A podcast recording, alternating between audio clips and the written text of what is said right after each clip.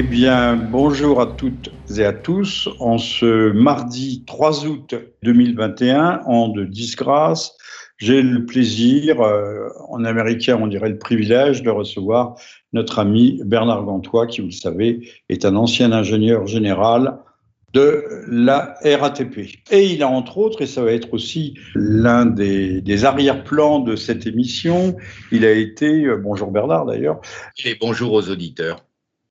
Il a été le, le maître d'œuvre, pas le maître d'ouvrage puisque c'était l'État chilien, du métro de Valparaiso, qui était un gros chantier. Santiago, Santiago. Santiago du. Pourquoi j'ai dit Valparaiso? Je le dis à chaque fois. Parce que. Parce que Valparaiso a une image mondiale, alors que Santiago, c'est moins net. Bon. Alors, le... à l'époque où la France construisait métro, je crois, euh, à Alexandrie ou au Caire, un, petit peu partout à travers la planète. On avait encore un rayonnement, on était, on était indépendant, autonome, grâce notamment au nucléaire, que l'on est en train de brader, puisque euh, on vient de découvrir que le, les Chinois ont développé, avant les Indiens, c'était la course entre eux, la filière thorium, et la filière thorium, du thorium, il y en a dans le sable des plages, il y en a dans les terrils euh, du Nord, et il y en a pour alimenter en, des centrales nucléaires propres pendant euh, plusieurs siècles, si ce n'est plusieurs millénaires. Mais nous, nous sommes plus intelligents que tout le monde, alors on a fabriqué des éoliennes.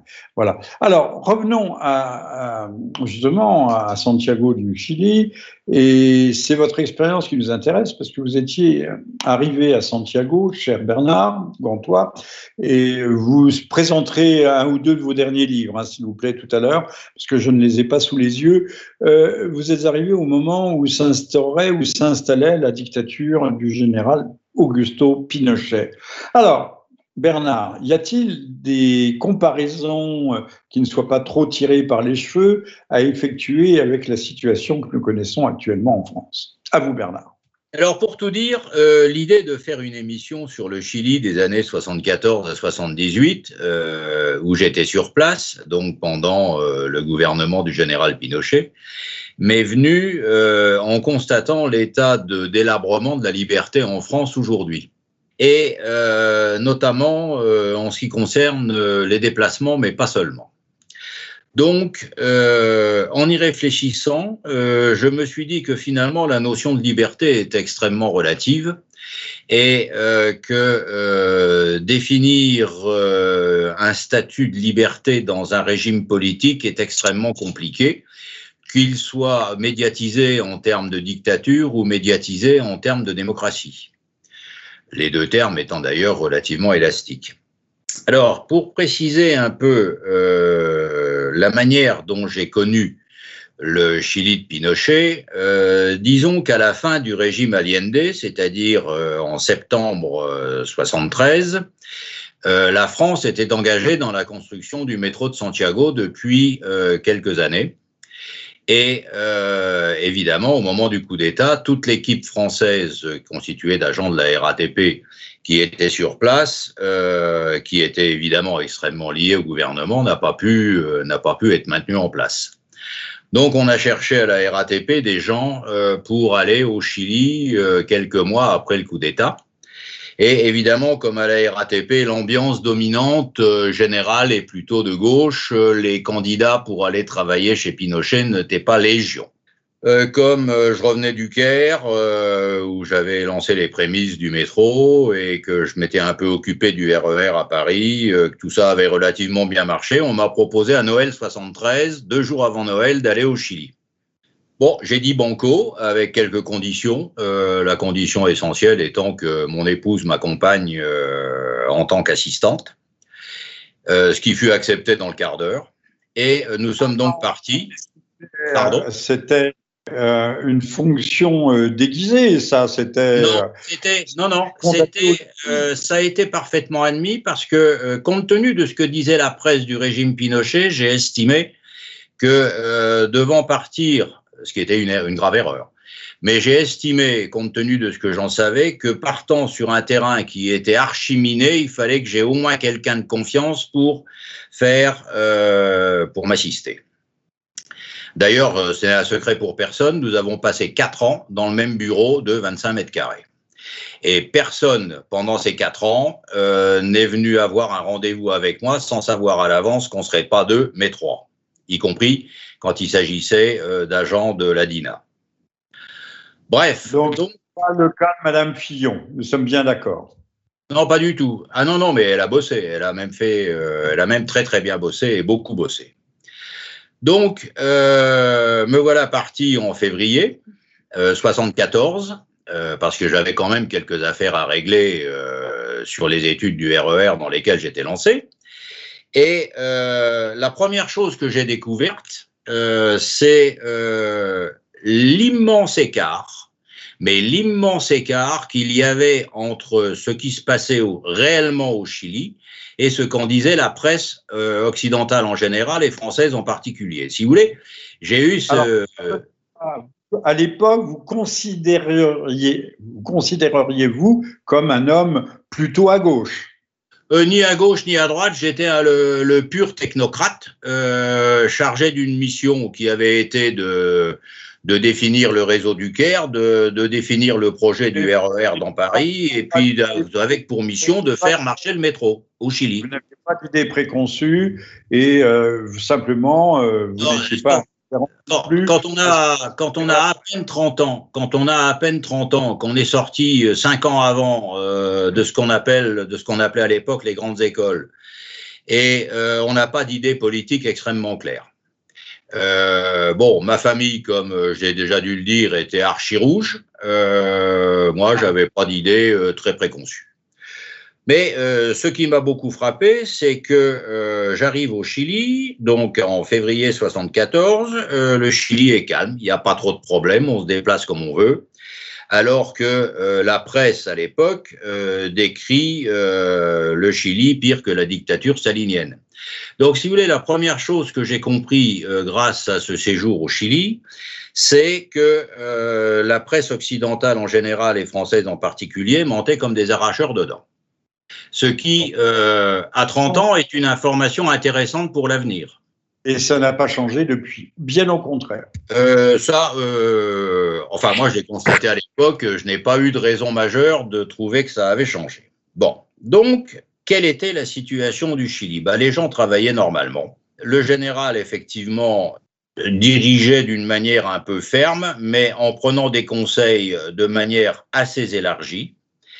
Et euh, en tout cas, il y a une chose qui était évidente, c'est que le général n'était pas haï de la population.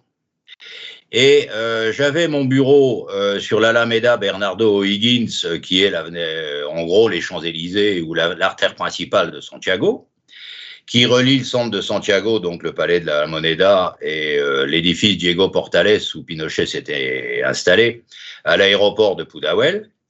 Et eh bien, Monsieur Pinochet se baladait avec deux motards devant, deux motards derrière, en voiture décapotée, sans aucun problème.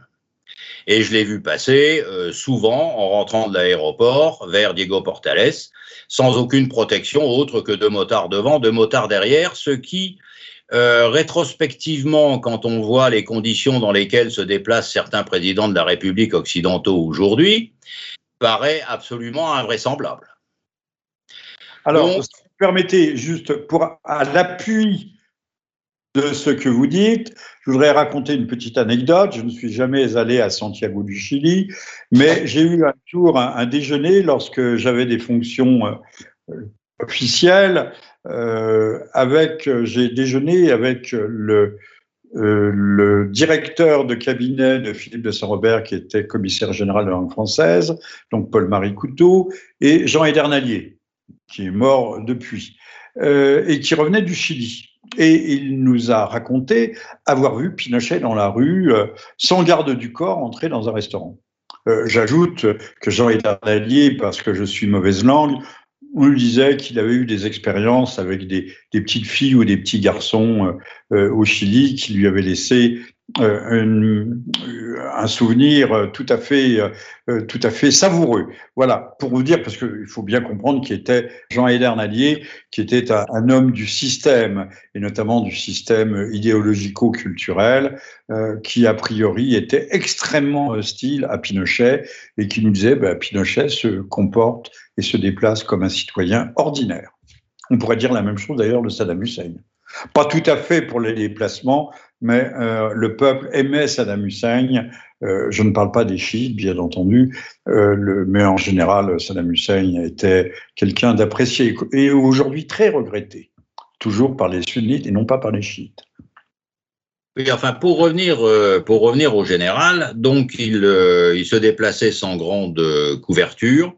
Et quant aux Chiliens, bah, les Chiliens, ils se déplaçaient, ils faisaient ce qu'ils voulaient, ils travaillaient normalement, sans, sans contrainte exagérée. Alors, ceci dit, c'est vrai, c'est vrai qu'il y a eu un certain nombre de gens qui ont dû être mis de côté parce que la fin du régime Allende était quand même une décomposition gravissime. Et je pense que la presse. Pouvez-vous nous dire un mot sur cette décomposition Puisqu'on a présenté à sur le, parvis euh, du palais de la Moneda avec le, pistolet mitrailleur euh, doré ou argenté que lui a offert Fidel Castro en train de défendre la liberté des citoyens. Et donc, euh, c'est aux yeux de, la population occidentale française en particulier, c'est le martyr des martyrs. Alors, vous m'ouvrez la porte sur le problème des AK-47 et ça me permet d'évoquer, alors là je n'y étais pas, la visite de Fidel Castro euh, chez Allende en novembre 71, c'est-à-dire grosso modo 13 mois après sa prise de pouvoir. Monsieur Fidel Castro s'est donc pointé chez Allende a fait une visite évidemment largement orchestrée. Et euh, quand on cherche bien, enfin j'ai bien cherché il y a à peu près une dizaine d'années, euh, des, euh, des, éléments vidéo sur cette visite de Castro chez Allende. Et on retrouve la visite qu'ont fait euh, les deux compères euh, sur un bateau dans la province des Magallanes, c'est-à-dire du côté de Punta Arenas.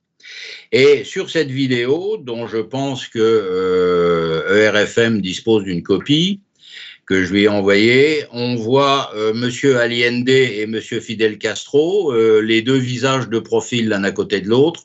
Monsieur Allende euh, s'entraînant au tir à la AK-47 sous les conseils avisés de Monsieur Fidel Castro. Tout ceci se passant de mémoire aux environs du 25 novembre 1971, oui, 71, c'est-à-dire euh, relativement euh, au milieu du régime d'Allende. Alors, cette expérience, donc où Allende a pu goûter les plaisirs de la AK-47, a été, euh, d'après ce que disent ce qu'a dit la presse à l'époque, le déclencheur d'un scandale qui est arrivé quelques mois plus tard, qu'on a appelé le scandale de Pudahuel. Pudahuel, c'est le nom de l'aéroport de Santiago du Chili. Et donc, un beau jour, euh, les douaniers de Pudahuel ont vu arriver euh, un avion gros porteur euh, plein de caisses venant de Cuba. Et ces caisses étaient bourrées d'armements en général, de munitions et notamment d'AK-47. Ça a fait un scandale absolument pas possible, mais ça a été évidemment écrasé, en tout cas par la presse. Et, euh, 47, c'est un fusil d'assaut qu'on appelle communément la, la Kalachnikov. La Kalachnikov, oui. Enfin bon, euh, certainement que le modèle était un peu plus primaire que celui d'aujourd'hui, euh, parce qu'évidemment tout évolue, y compris ce genre d'instrument. Et donc, euh, tout ça avait pour but euh, d'armer le MIR. Alors, le MIR, euh, ça n'est pas la lessive, c'est le Movimiento de la Izquierda Revolucionaria, qui euh, avait pour mission fondamentale de liquider les ennemis du régime et euh, comme deuxième mission euh, moins fondamentale d'assurer la répartition agraire. C'est-à-dire que les, les fermiers chiliens qui étaient propriétaires de leurs terres, un beau jour, voyaient débarquer chez eux un peloton du MIR et ils avaient le choix entre laisser leurs terres, devenir les employés de l'État ou de personnages au placé du régime, euh, foutent le camp ou le cimetière. La valise ou le cercueil? Slogan bien connu. Oui, en fait, c'est dans, dans, un autre contexte que la création de cette expression. Euh, oui, mais c'est ce que les, les, fermiers blancs connaissent tous les jours ou presque en Afrique du Sud actuellement. L'affaire se répète. Absolument. Donc, euh, si vous voulez, ceci m'a été expliqué parce que, bon, euh, comme j'ai quand même rencontré beaucoup de Chiliens de, de, tout genre, de tout poil et de toutes conditions sociales, ceci m'a été expliqué à plusieurs reprises, sinon dans les mêmes termes, du moins dans, le même, dans la même conception, dans la même idée, euh, par des gens de, de toute nature. Et euh, la conclusion qui en a été tirée, euh, donc quand je suis allé là-bas, c'est que finalement, on a beaucoup parlé des émigrés chiliens sous Pinochet, mais il y a eu plus de Chiliens qui se sont barrés de leur pays sous Allende qu'il n'y en a eu sous Pinochet. Seulement, comme c'était pas tout à fait les mêmes, la presse n'en a pas parlé, ce qui euh, a confirmé ce que je disais dans l'attaque, euh, c'est-à-dire que la presse raconte beaucoup de bobards. Bon, ceci dit, au Chili, pratiquement, on se déplaçait comme on voulait, quand on voulait, et sans aucune contrainte, sauf sur un point extrêmement précis, qui était quand on prenait une route qui arrivait sur la frontière argentine, là, effectivement, il y avait un contrôle. Parce que, comme vous le savez probablement, à l'époque, les relations entre l'Argentine et le Chili étaient quelque peu tendues, et à cause euh, d'une histoire de territorialité de quelques îlots euh, dans la province du Sud. Et euh, donc, effectivement, les accès à la frontière argentine étaient contrôlés. Mais à part ça, dans tout l'ensemble du pays, entre Santiago, Temuco, La Serena euh, et même dans le nord, il n'y avait absolument aucun problème, sauf sur les routes et les pistes qui conduisaient vers la frontière. Alors, ce n'est pas le cas aujourd'hui en France, où bientôt on ne pourra plus prendre le train. Chose extraordinaire. Oui, non, mais si vous voulez, cette liberté, cette liberté, si vous voulez, le symbole du régime Pinochet, c'est le symbole de la dictature et de la contrainte. Et quand, depuis 18 mois, où on nous colle euh, des contraintes en tout genre, il m'est apparu évident que pour bien parler de la liberté par rapport à un régime politique, une émission pour parler du Chili dans les années 74-78 me paraissait, euh, me paraissait pas tout à fait incongrue. Ben, pas du tout, bien au contraire, c'est pourquoi vous êtes là. Voilà, alors, si vous voulez, euh, par ailleurs, en ce qui concerne le, le, travail, bon, alors effectivement, sous Allende, euh, on discutait beaucoup, mais je ne suis pas certain qu'on travaille de même. Euh, quand je suis arrivé donc euh, en février 74, euh, les entre guillemets travaux du métro étaient officiellement commencés depuis pratiquement 18 mois. Le métro était financé par la France quand même. Hein et il y avait grosso modo euh, 500 mètres cubes de béton qui avaient été coulés. Par contre, il y avait eu des heures de discussion, ça c'est sûr. Donc on a remis, euh, avec, les, Chiliens d'ailleurs, avec des entreprises chiliennes, euh, les, les gens au boulot. Et euh, on a mis trois ans et demi pour assurer 400 000 voyageurs jour sur une petite quinzaine de kilomètres de métro. Donc, si vous voulez, on peut dire quand même qu'il y a eu une remise au boulot des Chiliens par le nouveau régime et l'ancien régime, euh, croyant que les revenus du cuivre assureraient éternellement une vie de tournage de pouce euh, aux 10 millions de Chiliens. Voilà. Euh, Nous, on est donc, beaucoup plus intelligent. On va maintenant, il est question fortement d'instaurer un revenu universel. Comme ça, plus personne n'aura véritablement envie oui, de travailler. Mais, oui, oui, ça c'est sûr. Mais moi, je vous dis ce que j'ai vu. Hein, parce oui, que, bon, les journalistes. Les... Bernard, c'est de faire un parallèle, si ce n'est une comparaison, entre ce que vous avez vécu d'une dictature terrifiante, paraît-il, et ce que nous vivons à l'heure actuelle où nous sommes en démocratie et dans la liberté la plus totale. Euh, donc, donc, en gros, si vous voulez, les gens se sont mis à travailler et euh, là, ça n'est plus moi qui parle, ce sont les commentateurs économiques qui ont dit dans les années 80 que le régime Pinochet avait quand même remis le Chili sur les rails sur le plan économique. Et donc, euh, ça, c'est une vérité, ne serait-ce que parce que dans mon petit secteur qui était celui du métro, on a quand même permis à énormément de Chiliens de gagner beaucoup de temps pour aller au boulot travailler. Oui, mais on va vous dire que tout ça, c'est un faux semblant, c'est un théâtre, c'est un décor de théâtre, et qu'en fait, les véritables gagnants, c'est la CIA, sont les multinationales américaines qui ont pu s'enrichir grâce à la dictature Pinochet. Oui, alors, sur l'affaire de la CIA, bon, dire que la CIA a été mécontente du coup d'État, euh, non, elle a sûrement été fort contente. dire que la CIA a, comment dirais-je, donné sa bénédiction, c'est probable. Mais ça, je n'en sais rien. je ne fais pas partie de la CIA, ni du gouvernement, ni des forces armées chiliennes. Mais euh, dire que le peuple chilien ne voulait pas se débarrasser du régime d'Allende, ça, j'y étais et euh, beaucoup de gens me l'ont dit, et pas seulement euh, des gens du gouvernement Pinochet. Des gens du métro, des gens qui travaillaient, y compris des gens qui ont eu de grands, de grands, de grands malheurs à cause de bêtises qu'ils avaient faites et que la police politique, parce qu'il y en avait quand même une, euh, a trouvé. Mais euh, manifestement, comme la grève des routiers n'a pas été un coup monté par euh, je ne sais quelle officine de l'anglais. Voulez-vous rappeler ce qui a été cette grève des, des routiers, dans quelles circonstances elle est intervenue? Oh, C'est une grève, des... alors j'y étais pas encore, c'était début 73, c'est une grève qui a paralysé le Chili pendant quelques semaines, euh, parce que euh, tout le monde en avait marre, euh, et que quand tout le monde en a marre, les routiers sont un moyen relativement facile pour expliquer que tout le monde en a ras-le-bol. Alors, cette grève, ça, a été, ça a été un coup d'État en quelque sorte. Fausse nouvelle ou vérité à venir, on a annoncé pour le 15 août une grève générale des routiers en France. Vous le savez, ça. Non, mais ça, je n'en crois rien parce que euh, si la grève. Elle a été annoncée. Alors maintenant, est-ce une fausse nouvelle ou est-ce une véritable, une véritable intention de la corporation des routiers? Non, alors, euh, je pense que les routiers euh, en ont alors là, je quitte le Chili, je reviens à la France d'aujourd'hui.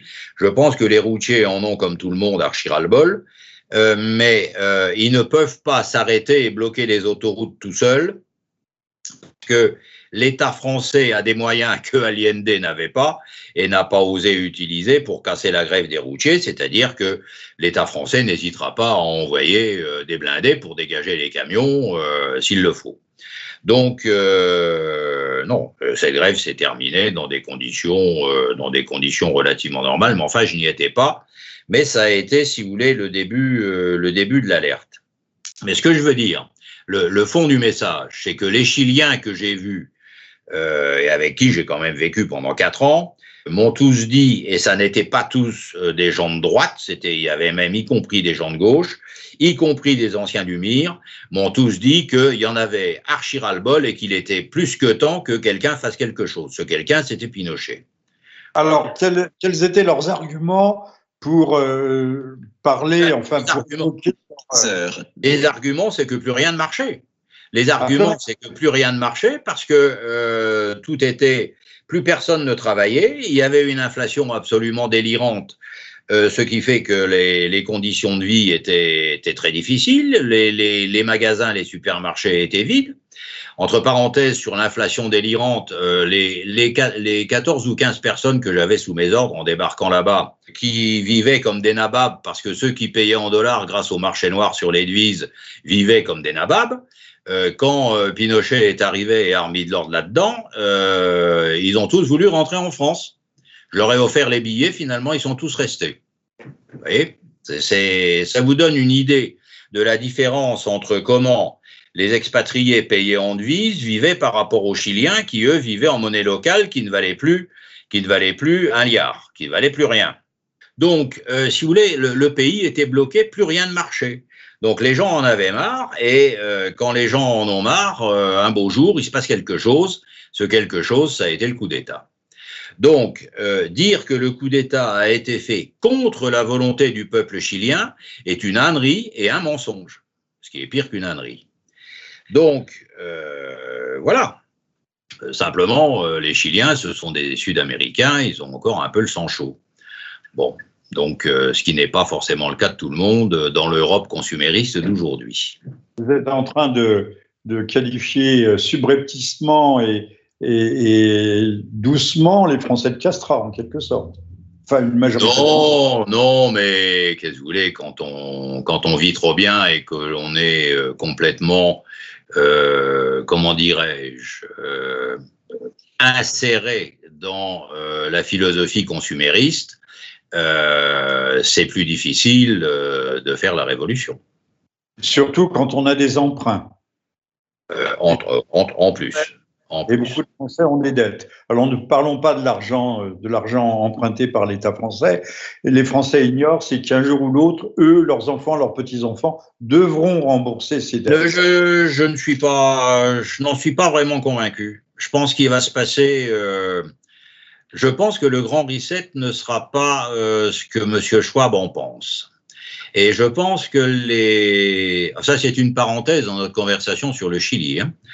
Euh, je pense que euh, les, les âneries financières qui sont le fond euh, économique euh, du grand reset de M. Schwab euh, vont finir par imploser d'elles-mêmes un peu, vous savez, comme une, comme une étoile qui, à force de se développer, de se développer, un beau jour s'effondre sur elle-même à cause de la gravité et devient ce qu'on appelle une naine blanche qui disparaît.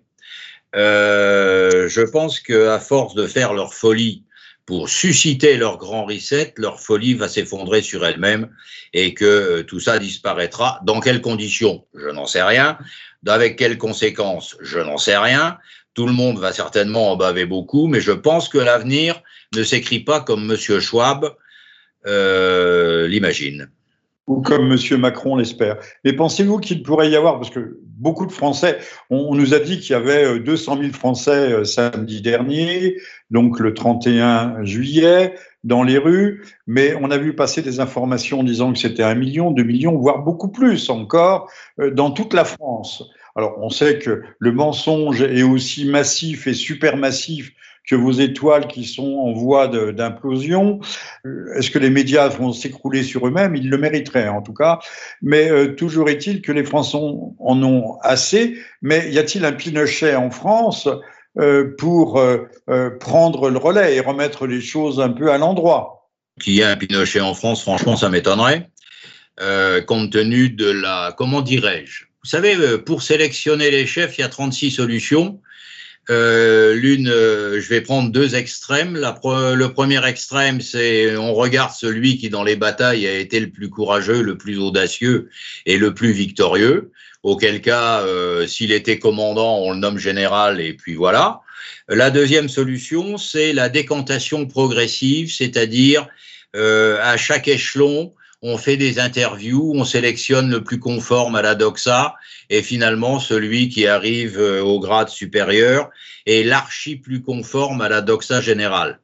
Euh, ça ne donne pas exactement les mêmes résultats, vous voyez donc, euh, je pense que comme en France, on est plutôt dans la version numéro 2 de la sélection progressive par décantation que dans la solution numéro 1 euh, de la sélection par la qualification, la qualité, l'audace et, le succès, euh, je pense qu'on n'est pas prêt d'avoir un Pinochet en France. Par contre, je pense que la population, aussi consumériste qu'elle soit, le jour où on lui donnera des conditions qu'elle estimera insupportables. Alors ça peut être des choses extrêmement banales. Par exemple, il n'y a plus d'essence. Il n'y a plus d'essence, euh, les gens peuvent plus rouler. Alors là, ça va être considéré comme insupportable. Euh, où euh, les frigidaires sont vides, où l'inflation atteint 1000% par an. Les gilets jaunes et le gasoil augmenté de quelques centaines. Les gilets jaunes et l'essence. Le gasoil, c'est un terme qui est devenu pornographique, alors parlons d'essence. Donc, euh, voilà, euh, tout peut arriver.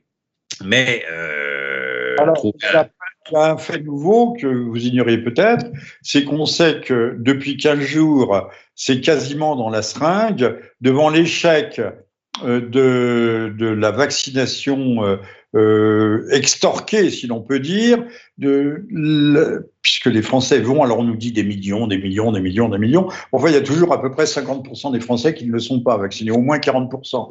Euh, le, le gouvernement serait en passe d'imposer la vaccination totale, générale, universelle, globale, donc pour tout le monde. Oui, alors euh, bon, à ce sujet, je vais faire deux remarques. Ce matin, j'étais chez un commerçant, un garagiste, euh, qui me rendait une voiture qui avait besoin d'un petit boulot. Et euh, je disais, bah, je suis pas prêt de revenir vous voir parce que pour ma prochaine voiture, comme je vais pas me faire vacciner, euh, je n'aurai pas de passe sanitaire, donc euh, je vais être cloîtré comme un moine chez moi. D'ailleurs, c'est pour ça que l'entraînement sur Skype est indispensable. Et donc, les moines roulent peu, donc ma prochaine révision de voiture, ça sera dans un certain temps. Et alors, il m'a dit, bon, si vous êtes un moine chez vous, fabriquez-nous de la bière ou du vin. Voilà. Puisque les moines font de la bière et du vin. Bref. Donc, je ne sais pas quelle sera la réaction à la vaccination obligatoire.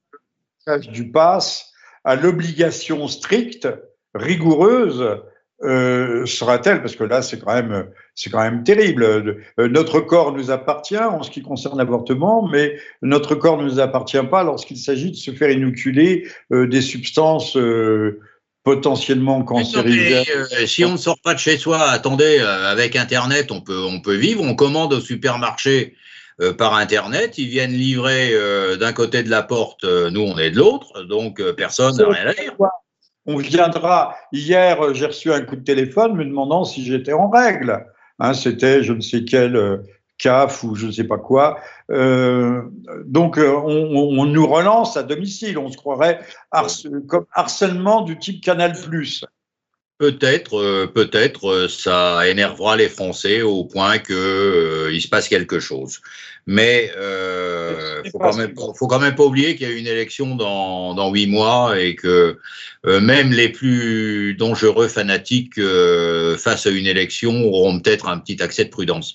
Je voudrais revenir sur le général Pinochet quand même, parce que euh, c'est donc une personne que j'ai rencontrée pas souvent, souvent, mais quand même au moins une dizaine de fois.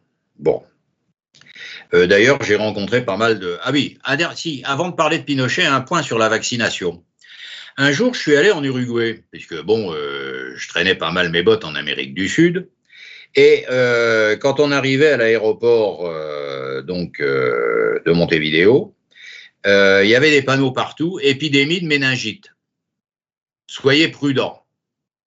Bon, alors, euh, il y avait un, papier plus petit qui expliquait en gros les mesures de les mesures sanitaires d'isolement, c'est-à-dire euh, serrez pas trop les mains, enfin bon, allez pas embrasser les dames euh, de trop près.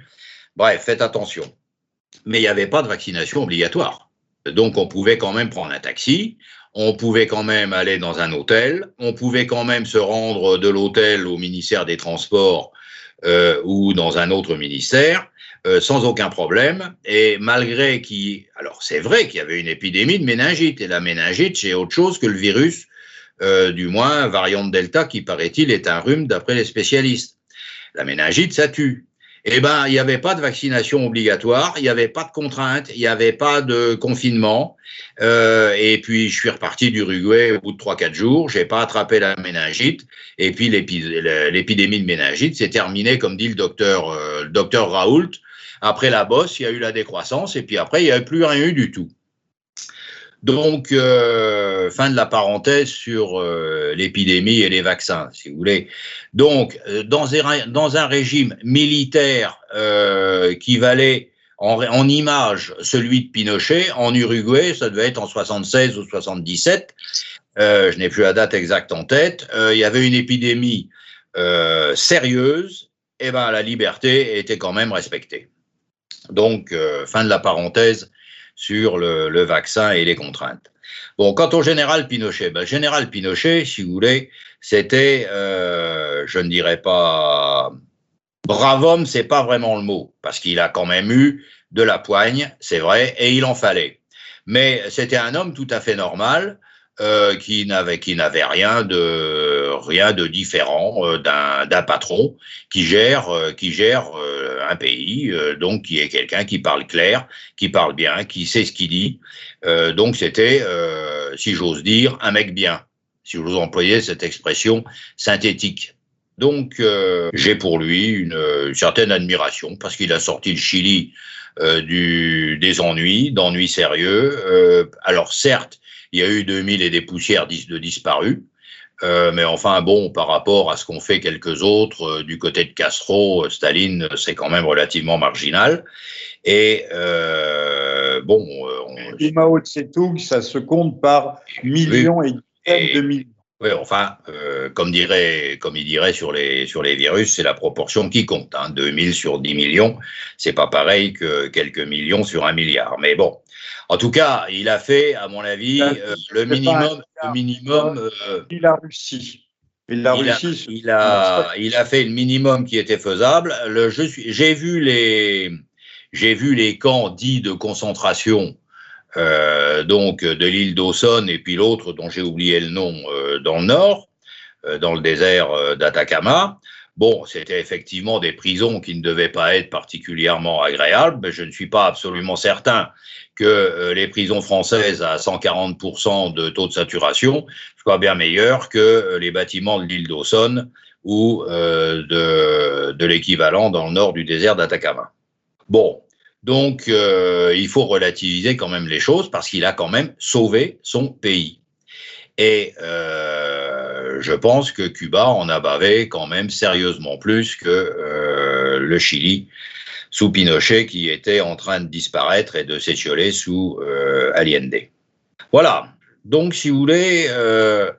Alors, Bernard, peut-on quand même faire des, des, parallèles, voire des analogies avec aujourd'hui ce que l'on qualifie la liberté chez nous, dictature d'un côté, liberté démocratique de l'autre, et même, j'oserais euh, parler, puisque c'est l'actualité pure, euh, vous savez qu'il y a une, une, athlète biélorusse qui a demandé euh, le, à, se, à être réfugié politique en Ukraine, et on parlait euh, on parlait de la terreur de Loukachenko. Alors c'est vrai qu'il y a euh, un ou deux opposants euh, qui ont connu un sort, un triste sort, mais peut-on parler de terreur en Biélorussie le, hasard, le hasard fait que à la sortie de la messe, il y avait une exposition de produits biélorusses fabriqué dans un monastère euh, donc de Biélorussie.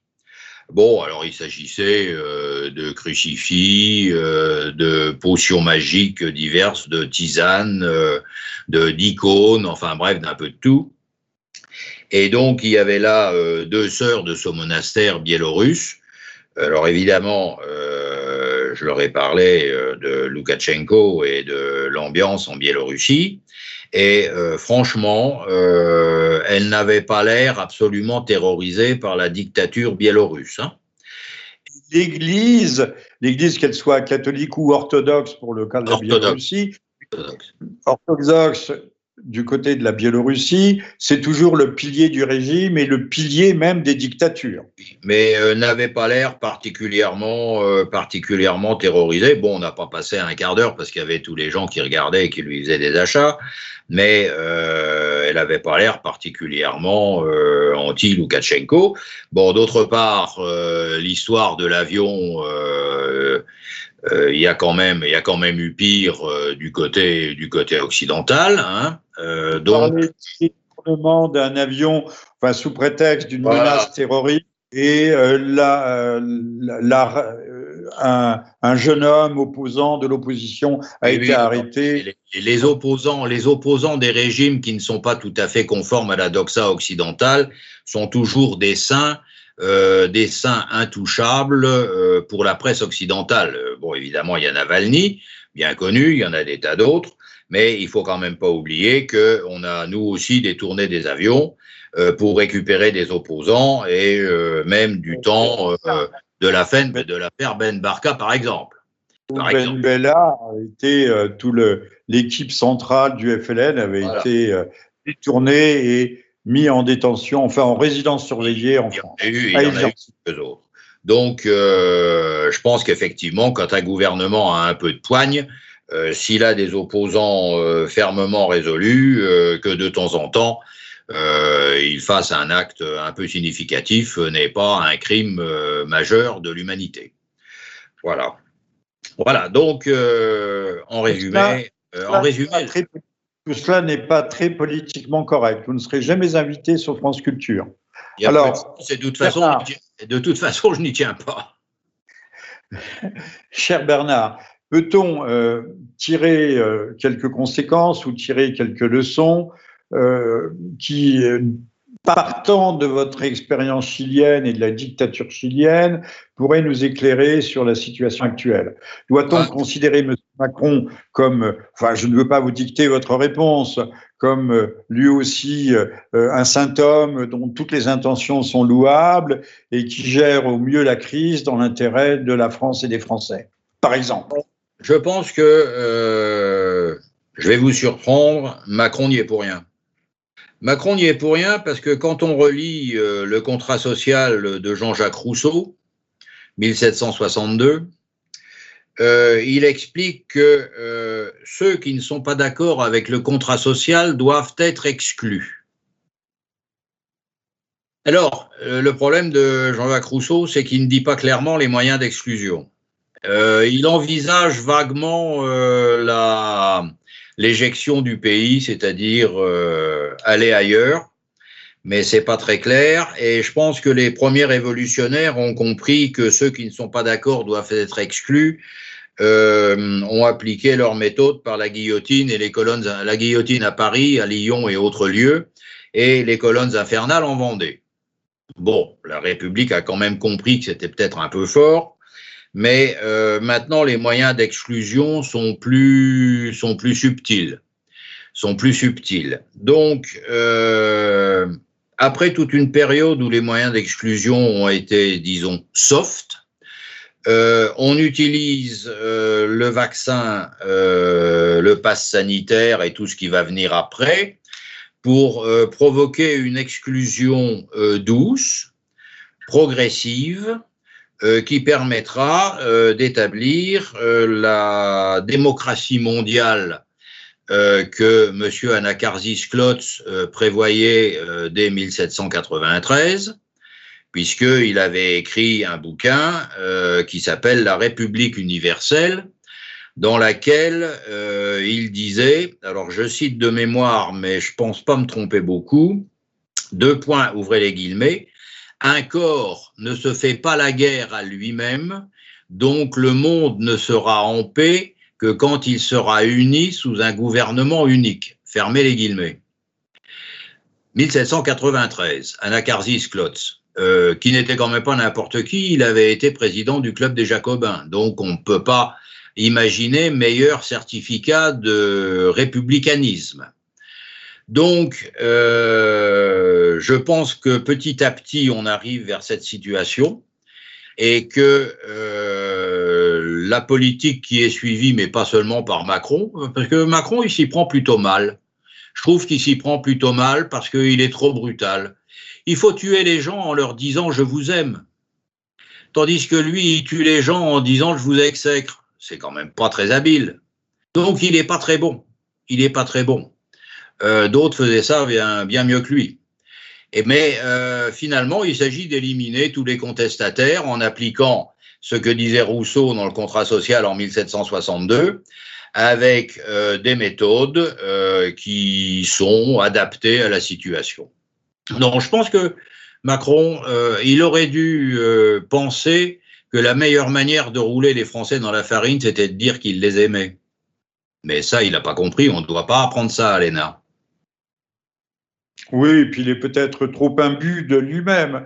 Ne parlons pas de, de, validité. Mais au fond, euh, vous êtes en train de nous dire que M. Macron est quelqu'un sans doute de très malin, même de ah. pervers, euh, ah, qui a une presse aux ordres pour nous rouler dans la farine, mais qu'en même temps, on peut être très malin et pas forcément très intelligent pas de commentaire. Moi, je trouve qu'il euh, il suit une politique euh, qui n'est qui n'est probablement pas que la sienne parce qu'elle était déjà écrite il y a 230 ans au moment de la Révolution.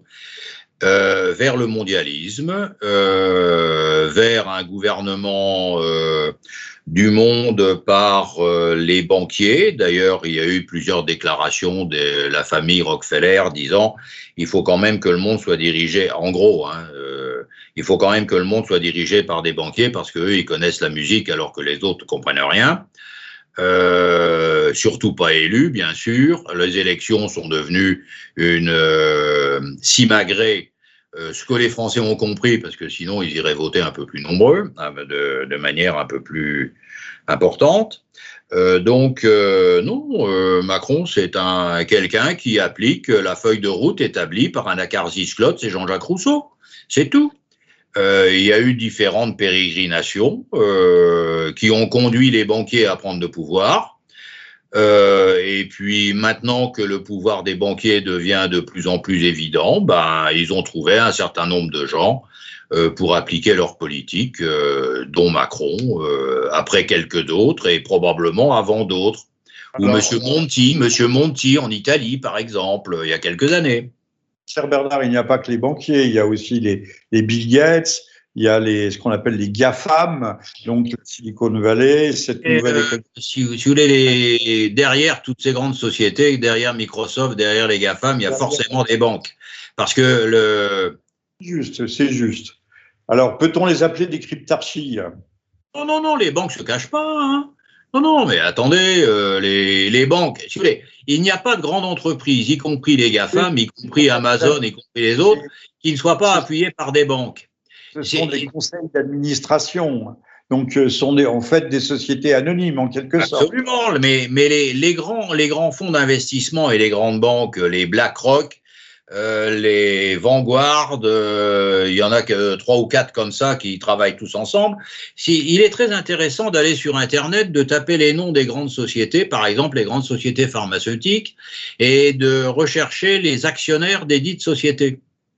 On s'aperçoit que dans les grandes sociétés pharmaceutiques qui font joujou avec les vaccins, euh, Pfizer, Moderna, euh, Johnson Johnson, Jensen et les autres, euh, chacun de ces grands financiers que sont les BlackRock, euh, les Vanguard euh, et puis quelques autres dont le nom m'échappe, enfin en gros ils sont quatre, ont chacun grosso modo entre 3 et 7 mais comme ils fonctionnent tous les quatre ensemble, 4 fois 3, 12. Et 12%, ça devient un actionnaire majoritaire, enfin un actionnaire important de référence, comme on dit, pas majoritaire, de référence.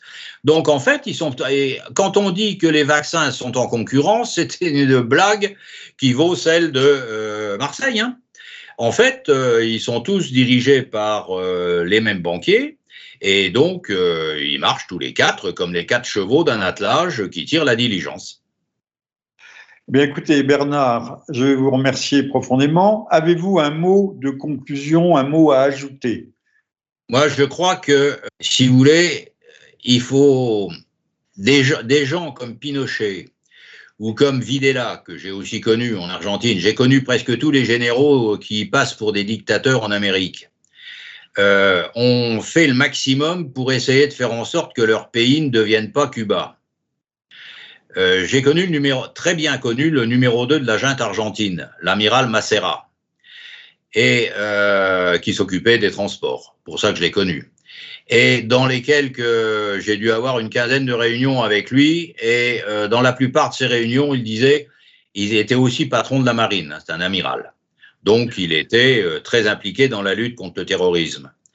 Et euh, il disait, je sais qu'on me critiquera énormément dans l'avenir, mais le but de ce que je fais, c'est que mes enfants ne vivent pas comme sous le régime de Fidel Castro. Bon, Pinochet m'a jamais dit un truc comme ça. Mais je pense qu'il le pensait très fort. Macera me l'a dit. J'ai connu d'autres généraux américains euh, qui devaient penser à peu près la même chose, et je pense qu'ils ont été pour beaucoup dans euh, la remise à flot de l'Amérique du Sud euh, dans les années, disons, 70-90. Bon, ça, c'est le premier point, si vous voulez.